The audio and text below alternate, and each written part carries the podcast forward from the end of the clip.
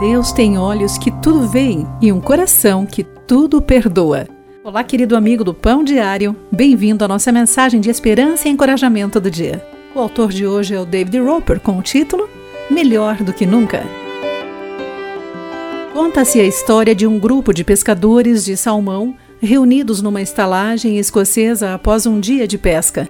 Um deles contava um episódio aos amigos quando o movimento de seu braço empurrou um copo deixando cacos no chão e uma mancha na parede branca.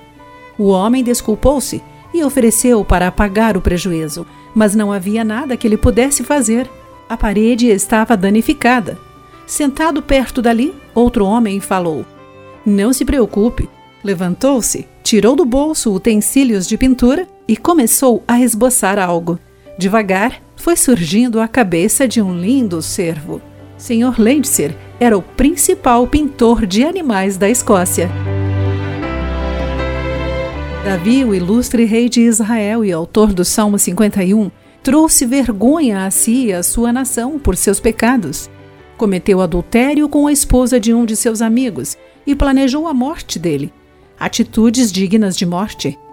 A vida de Davi parecia arruinada, mas ele clamou a Deus restaura em mim a alegria de tua salvação e torna-me disposto a te obedecer. Como Davi, temos atos pecaminosos em nosso passado e as memórias que os acompanham, lembranças que à noite nos provocam. Há tantas coisas que gostaríamos de poder desfazer ou refazer. Existe uma graça que perdoa o pecado e usa o perdão para nos tornar melhores do que éramos. Deus não desperdiça nada. Querido amigo, guarde isso em seu coração. Aqui foi Clarice Fogaça com a mensagem do dia.